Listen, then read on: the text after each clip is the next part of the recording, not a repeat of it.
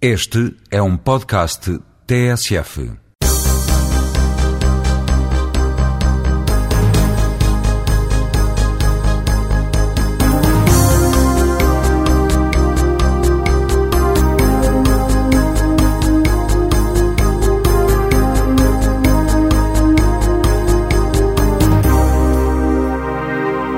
Mais uma edição do Jogo Jogado, o programa semanal da TSF, em que João Rosado, João Querido Manha e Luís Freitas Lobo falam de futebol. As consequências do apito final, assunto que marcou as últimas horas, já foi dissecado ontem na antena da TSF, o que não significa que proximamente não voltemos a ele. Para hoje, como estava previsto, vamos falar das nossas escolhas para o Europeu de Futebol quando estamos a dois dias da convocatória final de Luís Felipe Scolari. São as opções dos nossos comentadores, se fossem eles a designar os 23 para o Campeonato da Europa. Mais adiante, ainda iremos abordar o assunto Eriksson, o homem que o Benfica escolheu para assumir o comando técnico a partir da próxima época. Bom dia aos Bom dia. três selecionadores do jogo jogado. Vamos olhar aqui para uh, as listas. Convém explicar aos ouvintes que uh, cada um dos uh, nossos três comentadores elaborou a sua própria lista dos 23. Como é evidente, existe aqui um enorme consenso em relação a números redondos, 90% do elenco. Mas depois há algumas pequenas uh, divergências, chamemos assim. Uh, portanto, não há uh, unanimidade em relação aos 23. E é justamente por aí que iremos iniciar a nossa discussão, o porquê desta ou daquela escolha em detrimento de outras. Mas deixem-me só fazer aqui a apresentação da lista dos uh, consensuais, ou seja, os nomes que foram apontados em simultâneo uh, pelo João Rosado, João Querido Manha e Luís Freitas Lobo. Assim, o grosso da coluna para o Euro 2008 é composto por Ricardo, Kim, Bozingua, Paulo Ferreira, Marco Caneira, Ricardo Carvalho, Pepe, Bruno Alves, Petit, Miguel Veloso, Deco, Raul Meireles, João Moutinho, Nani, Simão, Cristiano Ronaldo, Quaresma, Hugo Almeida e Nuno Gomes. Portanto, esta é a lista dos jogadores que eh, receberam voto unânime dos eh, três comentadores do jogo jogado, da TSF. A partir daqui é que uh, as coisas já não batem certo. E então, vamos por partes, para tentar primeiro situar as pessoas em relação às pequenas divergências, até porque há aqui duas coligações. Eu passo a explicar. O Luís Freitas Lobo e o João Querido Manha apontaram para a lista dos 23 Eduardo e Fernando Meira. O Luís Freitas Lobo e o João Rosado apontaram para a lista Maniche. E a partir daqui, não há mais coligações, são as únicas duas coligações que, que existem. A partir daqui há uh, indicações individuais. O Luís Freitas Lobo inclui Tiago, o João Rosado, Hilário, Tonel e Carlos Martins, e o João Querido Manha inclui Jorge Ribeiro e Pelé. Bom, a partir daqui, lançados uh, os, uh, os dados, uh, eu sugeri que começássemos aqui já pelas, pelas coligações. Luís Freitas Lobo e João Querido Manha eh, apontam Eduardo e Fernando Meira, Eduardo como terceiro guarda-redes e Fernando Meira como um dos eh, centrais eh, trincos, central baga trinco para esta, para esta lista dos, dos, dos 23. Algum de vocês, Luís ou João, quer defender o Eduardo, o, o Fernando Meira, já vamos falar dele, até por contraponto ao João Rosado, para tentar perceber porque é que ele não inclui o Fernando Meira. Mas, Luís, Queres começar tu? Porquê o Eduardo? Porque me pareceu que foi um guarda-redes que, que, está num ótimo momento de forma, que fez uma excelente época e, e, por isso eu o convoco. Eu acho que é uma, uma boa razão para convocar um jogador e, e, penso que o Rui Patrício não esteve a esse nível. Eu acho, aliás, que o Rui Patrício pode vir a ser um bom guarda-redes. Acho que a forma como tem sido gerido a sua entrada no futebol profissional nesta época tem sido um pouco precipitada e eu receio que daqui a 3 a 4 anos o Rui possa não ter as mesmas oportunidades que tem agora, porque não vai ter sempre como treinador o Paulo Bento e o Luís Filipe Scolari, e esse é o grande problema. E acho que, que, se cair não tem rede neste momento ainda, embora lhe reconheça potencial.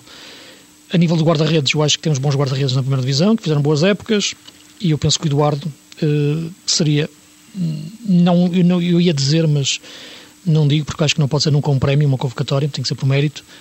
E penso que o Eduardo justificava plenamente uh, a convocatória como terceiro guarda-redes, mas mesmo pensando numa hipótese de jogar, o que, o que já não seria não seria novo no, no, numa fase final do Campeonato do Mundo. Já, já temos esse, o caso de, de ter que recorrer ao segundo guarda-redes e o terceiro ficar na, no banco. Foi no Mundial 86. Uh, João, uh, os motivos são mais ou menos os mesmos. Não, exato, suponho eu, não é? Subscrevo inteiramente o que ele disse em relação ao Eduardo. Creio que é até. Um, não por justiça, mas é uma injustiça ficar de fora. É curioso que nenhum de vocês uh, aposta no Rui Patrício porque o João Ricardo, o João Ricardo, perdão, o João Rosado uh, aponta o Hilário. Foi pescar o Hilário ao Chelsea para o incluir neste, neste trio. Portanto, juntando ao Ricardo e ao Kim, que eram consensuais. Sim, em primeiro lugar é preciso sublinhar, e isto é válido, obviamente, não apenas para a posição do guarda-redes, mas para todas. Felizmente, Portugal ainda tem um campo de recrutamento suficientemente largo e apetecível, e qualquer que fosse a escolha, neste caso, para terceiro guarda-redes. Evidentemente, isso tudo dependerá agora do Luís Filipe Scolari, a hierarquia depende do selecionador, mas qualquer que eu fosse seria certamente bem escolhido e não teria, entre aspas, qualquer problema também em votar em Eduardo, ou até mesmo uh, em Beto, ou até mesmo em Rui Patrício. Também acho que tem qualidades que poderiam uh, eventualmente levá-lo à seleção portuguesa. Hilário, porque. Hum, citando um pouco, enfim, essa personagem, eu diria única do futebol português, Joaquim Meirim, parece-me que é, é um magnífico terceiro guarda-redes, está muito habituado uh, a entrar em situações eh, difíceis e, e, e melindrosas, seja... Que o Mourinho disse o mesmo, quando o levou para o Chelsea o Hilário tinha o perfil ideal para um grande terceiro guarda-redes. As palavras dele não foram estas, mas a ideia, a ideia era mais ou menos esta. Sim, sim, Mário. É, é. Obviamente saberia o que estava a fazer, ou sabia aquilo que estava a fazer José Mourinho, mas faltava se calhar a, a, a prova concreta em, em atmosfera real de que Hilário poderia corresponder plenamente. E penso que tem correspondido quer na Premier League, quer eh, em alguns jogos da Liga dos Campeões. Numa fase final eh, do Campeonato da Europa, Eduardo, não tendo aquela experiência de altíssimo nível, eh, se calhar eh, seria mais recomendável ter um terceiro guarda-redes que, se entrasse, não acusasse tanta pressão e também por causa disso me lembrei de Hilário. Muito bem. Uh, não sei se querem, João, o Manha, o Luís, alguma coisa mais em relação aos guarda-redes, uh, porque assim iríamos avançar para, o, para a frente. Não. Só dizer que em relação aos, aos guarda-redes uh, há um critério, tem havido um critério que tem a ver mais com a equipa titular, portanto há um Uh, o próprio Kim nunca conseguiu jogar num, num jogo oficial uh, a ser necessário. Uh, o Hilário é o jogador mais vezes convocado pelo, pelo Scolari e eu tenho alguma curiosidade para perceber que... O Ricardo. Ricardo. Hum. tenho alguma curiosidade para perceber como é que vai ser gerido agora este final de, de época uh, do Ricardo que ele já, de forma... ele já avisou que ia ter uma conversinha Pronto, com o Ricardo, não é?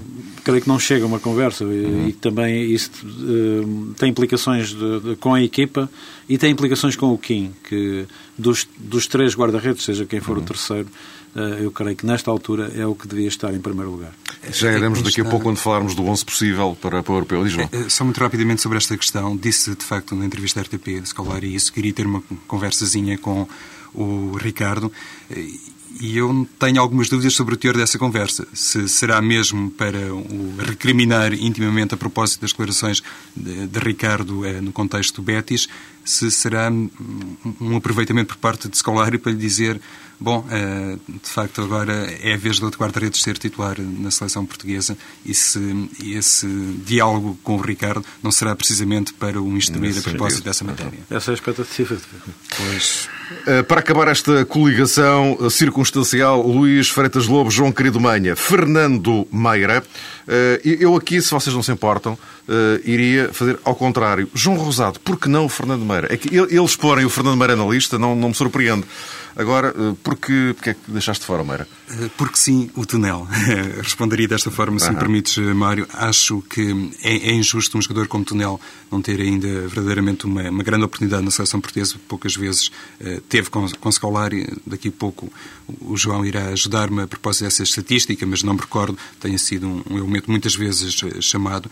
E acho que na seleção uh, portuguesa faz falta um jogador com as suas características, quer a defender, quer a atacar. É dos melhores jogadores que jogam de cabeça no futebol português, tem experiência, obviamente, de clube grande. Embora deva sublinhar que foi o nome que, que, mais me custou excluir, o nome de Fernando Meira, e, e, aqui admito claramente que possa existir alguma nota de injustiça, porque não acompanho muito as exibições de Fernando Meira e, obviamente, estou mais atento àquilo que faz Tunel no, no futebol nacional. Por outro lado, também, Fernando Meira tem sido utilizado uh, nos últimos tempos por Scolari uh, mais no meio-campo da seleção portuguesa, mais como trinco, e eu acho, sinceramente, que aí existem alternativas melhores e que. Hum, Tunel como defesa central poderia ser eh, um jogador eh, mais útil, até por eh, aquela acutilância que revela, inclusivamente, no futebol aéreo e, sobretudo, nos lances de bola parada. Luís, Tonel como alternativa à Meira? Não, é uma, é uma, é uma, uma hipótese, uma opção. O problema é que é que neste momento já é tarde para, para experimentar jogadores novos. Eu também, vamos lá ver, eu também, nos nomes que fui dando, alguns jogadores, se calhar, não é que os convocasse agora, poderia ter convocado os jogadores durante os dois anos que, que, que antecederam a fase final do europeu. E aí eles podiam-os ir inserindo no grupo e percebendo o que é que se passava e como é que jogavam e como é que poderiam integrar-se. E o Tonel seria um jogador desses.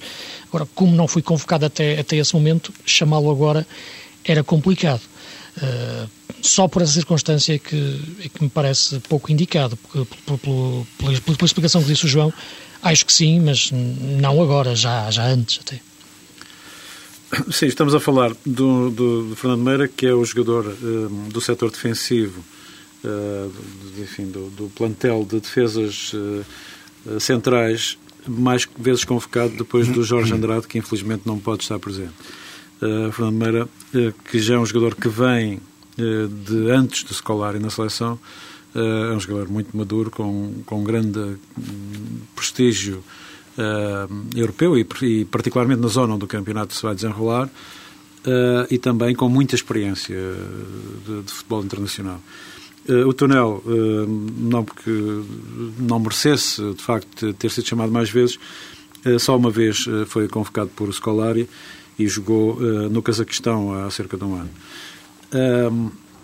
isto leva-nos para, para aquele que, que é o problema a meu ver, principal desta seleção nacional e que, aliás, já foi também esta semana eh, reconhecido pelo próprio Scolari, que é a questão da experiência, eh, a questão da rotina da seleção, a questão da maturidade da seleção. E quando se fala aqui de maturidade, não tem a ver com a idade dos jogadores ou com até uh, o número de épocas que já andam na alta competição, uh, tem a ver com a maturação, de facto, desta equipa e que não tem as referências que tinha uh, no, no Euro 2004 e, no, e depois no Mundial de 2006 ainda, uh, com Luís Figo, com Rui Costa e todos esses jogadores, Fernando Couto, enfim, uh, já em final de, de, carreira internacional, mas todos eles davam à equipa uma, um equilíbrio um, de experiência que agora se nota que, que, há, que, não, que não há, pelo menos ao mesmo nível. Há um pequeno déficit. E nesse, e nesse particular, um jogador como Fernando Meira, mesmo que não vá jogar uh, a titular e não faz parte da minha, do meu projeto de equipa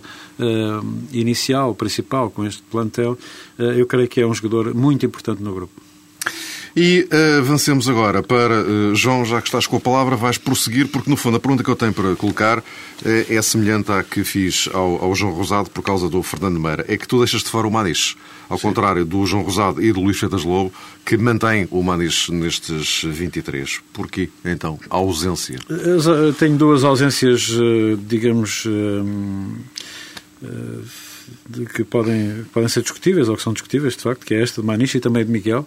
Uhum. Uh, e, tem a ver com as temporadas que eles realizaram e que, com o facto de uh, eles uh, serem jogadores uh, de um outro de um outro nível uh, emocional relativamente ao Fernando Meira são jogadores mais individuais menos de grupo uh, e que podem ser substituídos, uh, ou já estão substituídos a nível técnico, uh, por outros de valia semelhante ou eventualmente superior. Portanto, Miguel, creio que Portugal está bem servido com Bozingua, se eles tiverem condições físicas de fazer todo o campeonato, e tem ainda Paulo Ferreira, que pode jogar à direita e à esquerda.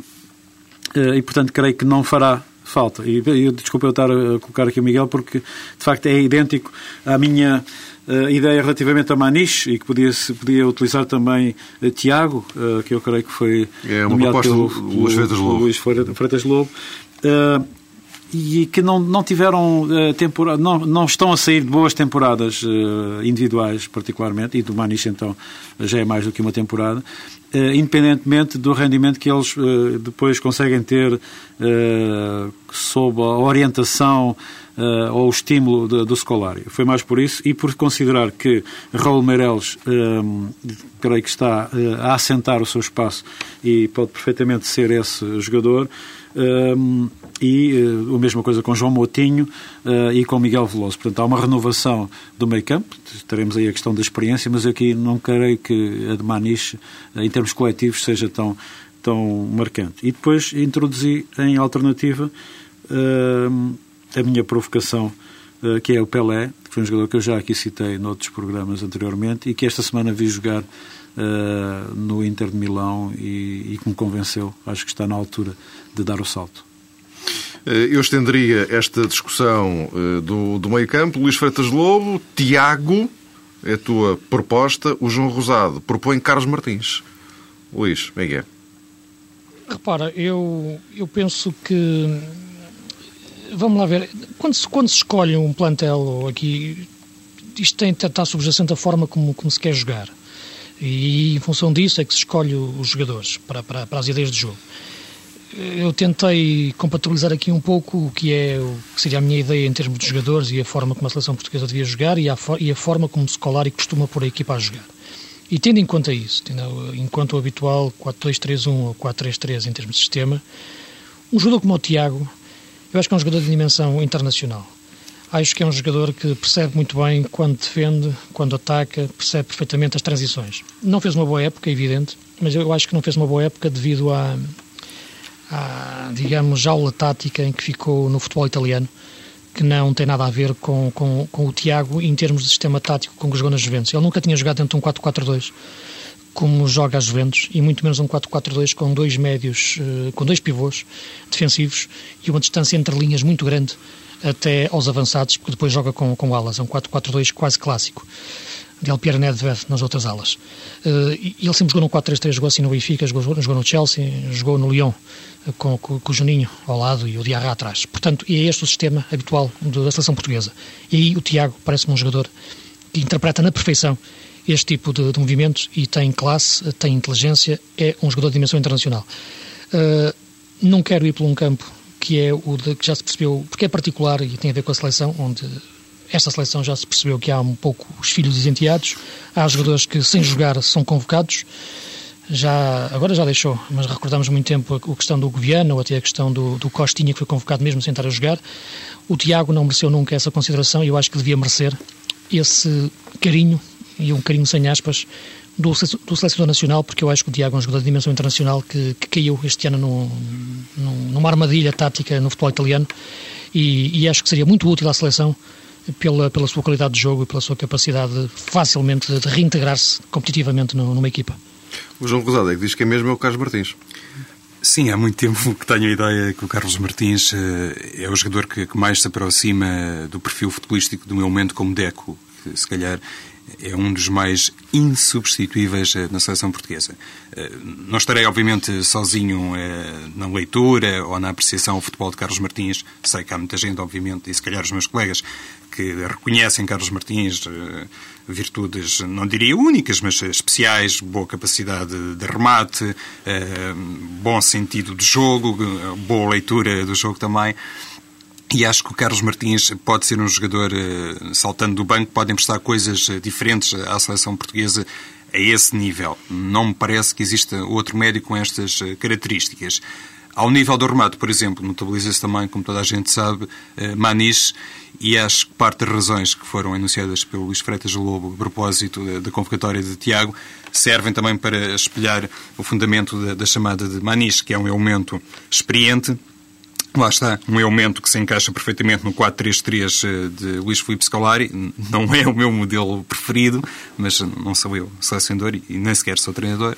De qualquer forma, julgo que Maniche, até pela experiência que tem, por alguma capacidade de liderança que evidencia dentro das quatro linhas, dentro das quatro linhas, é, é o tal jogador de seleção que, por norma, costuma ser eh, determinante eh, nas fases finais e acho que Portugal tem, eh, no passado, provas gritantes a propósito disso, da, da mais-valia que pode representar um jogador como Maniche nessas condições. Por isso, parece-me que poderia ser chamado por Luís Filipe Scolari, até porque, independentemente de toda a valia de um elemento como Pelé, mais dia menos dia estará na seleção A, julgo eu, mas é um jogador mais uh, defensivo, se calhar não tão versátil como Manis, que pode fazer duas ou três posições uh, no meio campo da seleção portuguesa. E só para concluirmos então aqui este ponto, antes de avançarmos para aquele que, na vossa opinião, deveria ser o 11 de Portugal para o arranque do Campeonato da eh, Europa. Eh, há aqui o tal de Jorge Ribeiro, que o João, o João Querido Manha já aflorou, é uma das eh, escolhas surpresa dos 23 do João Querido Manha. Sim, mas digamos que eu também fiz a minha escolha também um pouco baseada na, naquilo que é a rotina do, do próprio selecionador. Uhum. Uh, o Jorge Ribeiro, uh, apesar de não ter tido uh, uma grande oportunidade com o Scolari e de não ser isto é, ele é convocado como, porque Portugal não tem defesas laterais esquerdos, mas ele já não é, ou não é bem um defesa lateral esquerdo.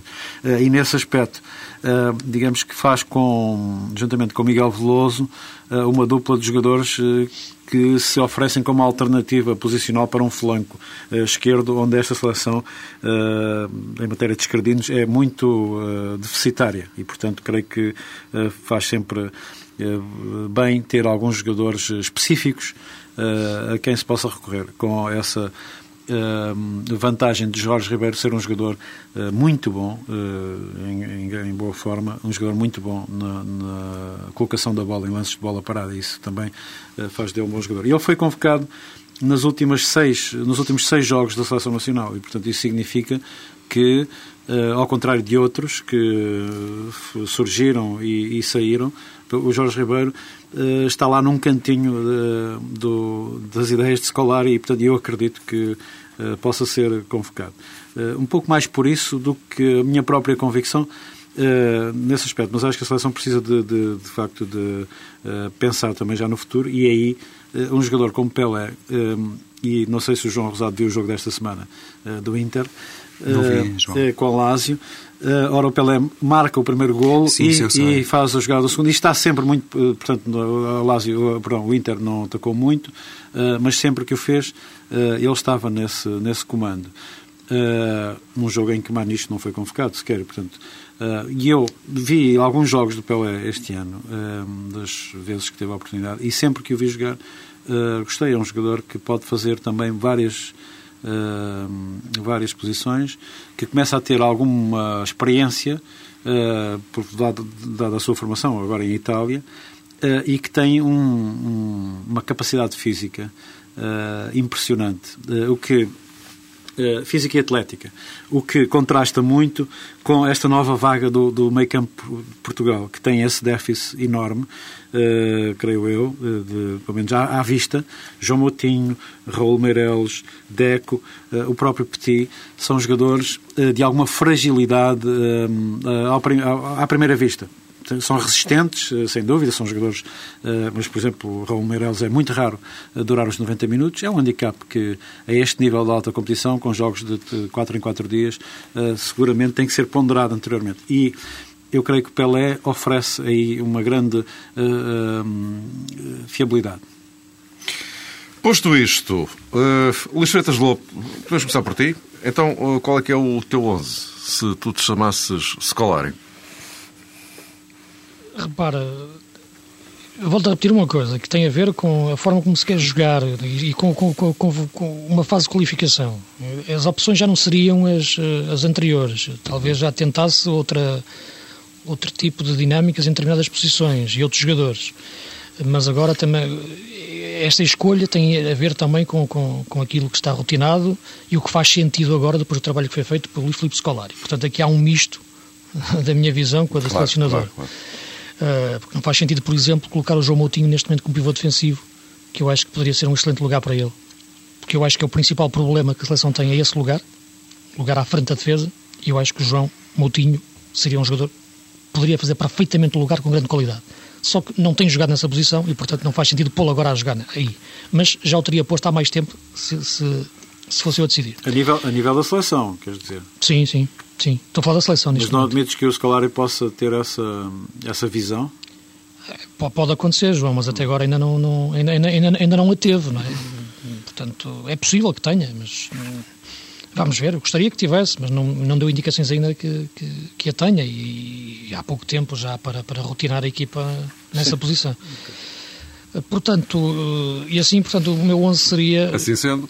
Assim sendo, para o primeiro jogo com a Turquia, não é? Uhum. Sim, é por aí que começamos, obviamente. O Kim na baliza, o Zé Bozinho, lateral direito, Pepe Ricardo Carvalho, os centrais, o Marco Caneira na, como defesa esquerdo, Bozinho, lateral direito, Caneiro, Caneira, eh, eh, defesa esquerdo. Eh, depois, à frente da defesa, o Petit, se estiver bem, ou então Miguel Veloso, como é evidente. Neste momento, se tivesse que ser hoje, era o Miguel Veloso. Manis e Deco, Ronaldo, Simão e Nuno Gomes. Sou eu? Pode ser, pode ser, tu, à vontade. Sim, eh, a linha defensiva corresponde exatamente àquilo que tinha delineado, a linha defensiva que foi hum, descrita pelo Luís, eh, também com Kim na baliza. Veremos então se a tal conversazinha de Scolari com Ricardo indicia ou não a condição de suplente para Ricardo, mas eh, vamos começar então. Kim na baliza, depois Bozinho como lateral direito, Ricardo Carvalho, Pepe e Marco Caneira. Há aqui uma questão nos centrais, qual deles eh, jogará mais sobre a esquerda? Se Pepe, se Ricardo Carvalho? Eh, Talvez seja um dos aspectos que merecerá, ou que deva merecer maior atenção por parte do Luís Filipe Scolari durante este estágio em Viseu. É muito importante articular eh, estas, estas hum, duas posições, digamos assim, além, obviamente, da mecânica de entendimento entre Ricardo Carvalho e Pepe. No meio campo jogaria com Miguel Veloso na, na posição 6, como trinco, depois hum, eh, com mais três elementos, eh, fazendo aqui uma réplica do modelo sportinguista, digamos assim, com João Moutinho como interior direito, Manias como interior esquerdo, ou ao contrário, e Deco eh, como um jogador da posição 10. Na frente apostaria em Ricardo Quaresma e em Cristiano Ronaldo, obviamente em posições eh, mais soltas. Eh, Tentaria aproveitar eh, no meio campo aquele grau de entendimento que penso que ainda sobrevive entre Deco e Manis e, obviamente, o grau de entendimento que existe indiscutivelmente entre Miguel Veloso e João Moutinho. E, por outro lado, serviria também este meio-campo nacional, na minha ótica, claro, para contrariar ou para fazer face àquele problema de ordem física que imagino vai ser um- uma questão que hum, não será resolvida facilmente por Scolari, porque Petit fez uma época muito má. Em condições normais seria o, titular na posição defensiva do meio-campo, mas eh, tenho muitas dúvidas. O João, tens ali umas notas. Sim, eh, porque, porque à medida que os que os Estavas a olhar falar, para, para, a tua, as minhas- para o teu 11 e para o deles, não? Ah, sim, mas não, não estava. Porque eu, ah, eh, o Luís levantou uma questão ah, que, que a mim, ah, eh, portanto, me levanta ah, uma dúvida sobre como é que o Scolari vai eh, trabalhar este, este, este tempo todo. Mas me parece óbvio que quando se convoca João Moutinho ah, para jogar na seleção, ah, tem de se lhe arranjar a maneira dele se, melhor se exprimir. E a forma eh, que, que creio que muita gente já viu, embora não seja absolutamente consensual, é que ele é um jogador que produz mais como médio eh, defensivo, eh, mais regular como médio defensivo. Eh, essa é a minha opinião. E, portanto, tenho Sim, visto, também é minha, tenho visto já esta, viu esta época muitos jogos eh, ser, eh, ser eh, começar sempre como médio do lado esquerdo, muitas vezes, outras vezes do lado direito, e durante os jogos Paulo Bento fazer aquela, aquele rodízio da equipa e acabar sempre com o João Moutinho na tal posição e a equipa do Sporting melhorar invariavelmente quando isso acontecia, independentemente do valor de Miguel Veloso. Até porque eu continuo a achar que Miguel Veloso é uma boa alternativa para lateral esquerdo também. Posto isto, e como Petit não nos dá garantias nesta altura, portanto, eu coloco o João Moutinho nessa posição. Portanto, isso era eh, esclarecer isto, embora perceba o, o critério que o Luís Claro. utilizou.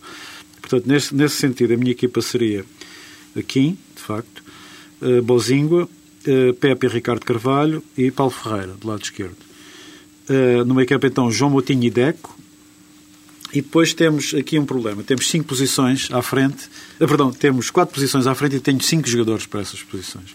Eu, há cerca de um, dois anos, venho, já escrevi duas ou três vezes sobre isso, defendendo que o Ronaldo devia ser uh, o nosso ponta de lança do uhum. futuro. Tem todas as características uh, de um jogador para jogar na frente, se for bem apoiado, joga bem de cabeça, tem físico, tem velocidade, tem rapidez e, e vemos marcar gols em todas as posições da grande área. E nesse caso, o meu meio campo ofensivo seria Nani num flanco, Quaresma no outro, com a possibilidade de ambos trocarem posições, Simão com o número 10 e portanto, com Ronaldo à frente. No caso disto não ser possível, de ser necessário equilibrar a equipa com o Nuno Gomes, e por isso eu digo que tinha um quinto uh, jogador para esta posição, portanto sairia ou, ou Nani ou Quaresma e ficaria Nuno Gomes na frente, Simão, Nani ou Quaresma e uh, Ronaldo. E pronto, meus caros amigos, não sei se querem acrescentar mais alguma coisa, eh, porque são. Acho eu... que estas uma equipa, são é, equipas para ganhar. São equipas para qualquer uma delas, quer dizer, de facto. Uh, ficam então os dados lançados pelos uh, três comentadores do jogo jogado da TSF para este Campeonato da Europa, em relação aos 23, por um lado, e mais do que isso, em relação a, a quem deveria constituir o 11 uh, titular, o 11 base eh, para este europeu de futebol. Voltaremos naturalmente ao, ao assunto, a dissecar tudo isto, eh, enfim, já depois da convocatória do Scolar e, enfim, a caminho do Campeonato da Europa, vamos ter com toda a certeza a oportunidade para eh, voltar a este assunto que vai centrar as atenções dos portugueses a partir do momento em que encerre a, época doméstica com a final da de Portugal. A partir daí, todas as atenções dos portugueses vão virar-se certamente para o, para a seleção nacional. Mas, no entretanto, as atenções dos adeptos do futebol também se começam a centrar nas contratações, nas entradas e saídas de jogadores e, esta semana, eh, no caso de um treinador. Falo de Sven-Goran Eriksson, o homem escolhido pelo Benfica para eh, assumir o comando técnico a partir da próxima eh, temporada. as negociações vão eh, prosseguir e eh, concluir-se nos próximos eh, dias, até porque há uma série, alguns impedimentos aqui que fazem com que as coisas não sejam assumidas, o acordo, evidentemente, não seja assumido já. Mas a questão é que Ericsson está de volta, mas afinal, pergunto já agora, João Rosado, Ericsson é de facto o homem que o Benfica precisa nesta altura? Nome quase consensual. Seria válido como diretor desportivo, como treinador. Não sei até que ponto nesta fase da carreira, levando em conta também a sua idade, embora isso para mim não seja fator determinante, não seria mais útil ao Benfica como diretor eh, desportivo, reestruturando todo o departamento de futebol. Mas lá está o Rui Costa, portanto. Já, essa é uma questão, Mário. É, é, que Rui Costa vai ser diretor desportivo e Ericsson está habituado a ser manager, treinador e, e, tudo isso. Vamos lá ver como é que o Benfica vai articular estas duas personagens partindo do princípio que Ericsson será o treinador.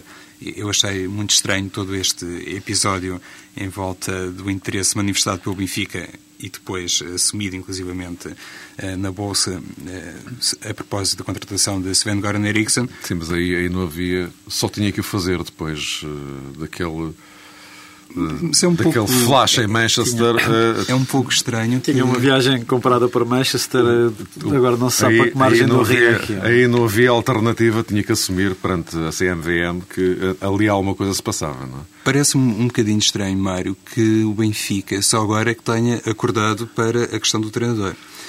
E mais uh, curioso ainda que esse documento tenha esse momento tenha sido documentado e tenha sido uh, filmado, neste caso pela SIC, obviamente que está de parabéns, recolheu ali, eu diria, um momento único, mas tudo aquilo me pareceu muito sinceramente quase que um, um spot publicitário em, em torno... Mas é má, é má publicidade.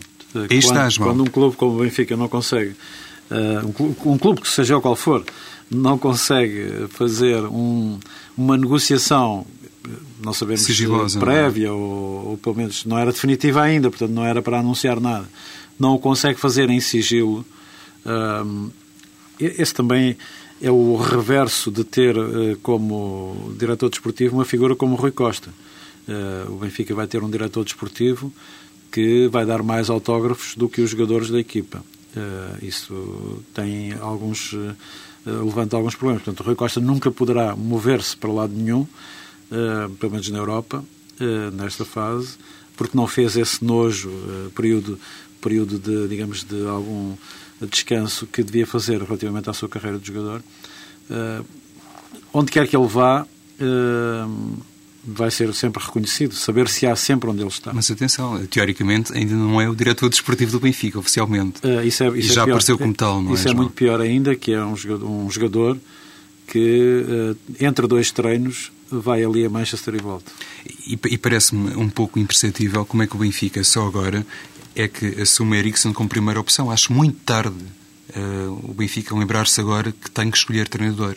E acho que o nome como Eriksen tem que ser sempre primeira opção não pode ser segundo, terceiro ou quarto de uma lista. Vamos até admitir que o Benfica começou a procurar treinador há mais tempo e as primeiras possibilidades, por uma razão ou por outra, não foram válidas. E agora lembrou-se de Ericsson. Isto para mim é estranho e merece um, um, esclarecimento. Veremos se Rui Costa, depois do jogo de amanhã, frente ao Vitória de Setúbal, poderá eu próprio, quando fizer um balanço até da temporada e assumir uh, oficialmente as suas novas funções, uh, explicar todo este episódio. Sendo certo também que o Benfica, depois de tudo isto que se passou em, em Manchester e que foi filmado, já não pode regressar aos tempos em que também se falava de Ericsson e depois apareceu Fernando Santos. E na altura os adeptos do Benfica ficaram assim um bocadinho ou muito decepcionados. Representou uma decepção, um nome para muita gente, precisamente porque a expectativa inicial foi de que o Benfica poderia contratar um grande nome do futebol mundial. Enfim, com todo o respeito para Fernando Santos, como é evidente. É agora não há volta a dar, pois não, Luís. Agora tem, agora tem que ser, tem que ser o Ericsson, digo eu, quer dizer. Vamos ver. Eh, parece-me que o problema do Benfica, já, já o disse várias vezes, ultrapassa muito a questão do treinador e é preciso saber para que é que, que, que é contratado o Ericsson. E consegue-se perceber? Não, não se percebe, mas, mas, também, vamos lá ver uma coisa, é assim, com, com que ideia realmente de, de estrutura, de, de, para estruturar o futebol, é que se contrata uma pessoa com o perfil e com as ideias que o Ericsson tem neste momento. Portanto, isso tem que ser analisado, isso é uma questão prévia, perceber o que é que se quer fazer, como se quer estruturar o, o departamento de futebol, como se quer jogar, que tipo de perfil de treinador queremos, com que ideias, com que tipo de relações pessoais uh, e profissionais e ideias de jogo, e portanto aí depois pode-se chegar a uma pessoa com o perfil do Ericsson. Tem que existir esta questão prévia antes. Se, se, se o Ericsson foi escolhido depois de pensar nisto tudo, perfeito. Acho bem o Ericsson, como podia achar bem o, o o Queiroz, seja quem for, porque era uma coisa estruturada. Era uma coisa pensada. Agora, contratar o Ericsson, eh, pensando no Ericsson que esteve cá há 26 anos, ou o Ericsson que esteve cá há 17, é um erro, porque já não é a mesma pessoa, já não é o mesmo futebol português, já não é o mesmo Benfica e as coisas não se repetem. Portanto, esta é, que é a grande questão. Hoje temos um Ericsson a gerir um final de carreira de uma forma milionária, de uma forma perfeitamente legítima, evidente, mas não é o Ericsson que chegou cá a lançar a carreira, um Ericsson com, com um estímulo competitivo que revolucionou o Benfica e até em grande parte o futebol português. É um Ericsson diferente e eu acho que o Benfica precisava de um treinador diferente em termos de perfil, sem tirar o valor e o mérito e a qualidade que, que, que é evidente a um treinador como o Ericsson. Uh, eu acho que, independentemente disso, uh, aquilo que, que, esta direção do Benfica persegue muito é uma, uma, uma determinada. Só vos pedir que estabilidade, estamos já ali a queimar. Estabilidade psicológica do, do, do, Benfica. Uh, e um elan que eles querem criar, qualquer coisa que um movimento imparável que, que se pretende e que vai ter, se for o Ericsson, uh, terceiro ou quarto arranque, não é? Era isso também já que estava uh, subjacente ao regresso de Camacho. Uh, qualquer coisa que se torne um movimento imparável. E de Rui Costa? A, a verdade é que eu tenho analisado, digamos, as reações das pessoas ao Ericsson e vão, mesmo as pessoas sem, sem conhecerem a fundo, vão um pouco nesta linha do que o Luís agora falou. Quer dizer, não é o Ericsson quando veio a segunda vez. Quando veio a segunda vez ainda vinha, portanto, a quente, ainda com uma grande capacidade. Ou seja, não se nota, passa a expressão, o foguetório, por exemplo, não, não. se notou com o regresso do Camacho. Não, porque, por exemplo, não? não? porque acho que as pessoas já perceberam essa intenção. Uhum. Uh, se ela não existe, é como a história do, do Pedro. Pois, uh, claro, pois, claro. claro portanto, se ela não existe. Agora que parece, parece. Agora que parece, e as pessoas já foram, entre aspas, enganadas uh, uma ou mais do que uma vez, e agora reagem com algum. têm reagido, acho eu, com algum ceticismo, por um lado, até porque Ericsson já tinha sido anunciado uh, em anos anteriores, como disse o João, e depois não veio, uh, e parece, portanto, um pouco fora da, do alcance. É mais um movimento que tem a ver com o espírito, com, diria, com o marketing psicológico que esta direção do Benfica tem tido preocupação. E pronto, chegamos mesmo ao fim do nosso tempo. O jogo jogado com João Rosado, João Querido Manha e Luís Freitas Lobo regressa na próxima semana. Já sabem, podem continuar a colocar as vossas questões eh, aos nossos comentadores através do jogo jogado.tsf.pt. Eu prometo que para a semana vou pegar nas, eh, em algumas das questões que os nossos ouvintes eh, colocaram ou têm continuado a colocar, através do, repito, jogo jogado.tsf.pt. Esta semana, manifestamente, não dava. Eh, não se esqueçam que o campeonato encerra eh, neste fim de semana. Amanhã temos as decisões para saber, em definitivo, quem é que acompanha o Futebol Clube do Porto na Liga dos Campeões, entrada direta, e eh, quem é que vai à pré-eliminatória. Isto também no fim de semana em que Rui Costa se despede dos relevados para passar para os gabinetes. Até para a semana.